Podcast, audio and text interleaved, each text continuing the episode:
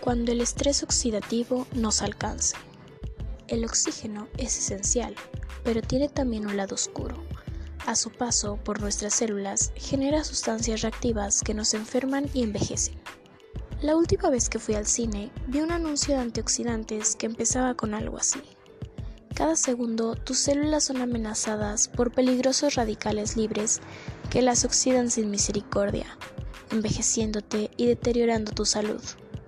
Las imágenes me hicieron sentir como los electrones se desprendían de mis moléculas esenciales, incluidas mis neuronas, y me fui hundiendo en el comodísimo asiento, y me fui oxidando de tal forma que no recuerdo ni el nombre del producto. Pero sí, que ese fue el momento en el que decidí escribir este artículo.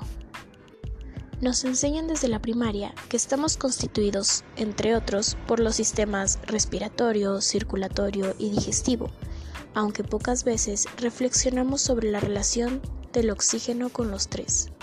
Y es que, después de llegar a nuestros pulmones, el oxígeno inhalado pasa a la sangre, y en ella viaja por todo nuestro organismo, recogiendo los electrones que resultan de las reacciones químicas que se dan en las células. En ese ir y venir de electrones, en condiciones normales se producen en nuestras células los radicales libres, que son diversas formas de oxígeno altamente reactivas, ya que cuentan con un electrón de más y por lo tanto son capaces de arrancar electrones a otras moléculas. La buena noticia es que nuestras células no están inermes, disponen de una serie de mecanismos bioquímicos que integran un verdadero sistema antioxidante, que es el que se estresa, y con él nosotros, cuando las condiciones del medio se salen de la normalidad por la abundancia de radicales libres. Hace unas tres décadas, se descubrió que existe una enzima en nuestras células cuya única función aparente es la eliminación de un radical libre formado a partir del oxígeno y conocido con el nombre de superóxido. La paradoja francesa es un fenómeno nutricional observado en ese país, que consiste en una menor incidencia de enfermedades del corazón entre los franceses con respecto a los estadounidenses, ingleses o alemanes, pese a vivir en un país desarrollado y consumir bastantes grasas de origen animal.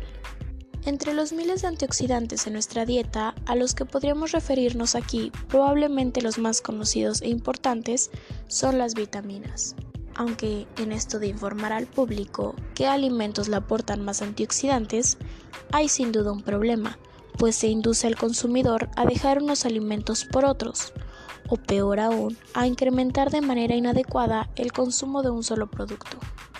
Lo que sí es un hecho es que la idea de que todo alimento procesado pierde calidad se modifica cuando se trata de antioxidantes. Las investigaciones sobre el envejecimiento han permitido establecer que una dieta restringida en calorías lo desacelera.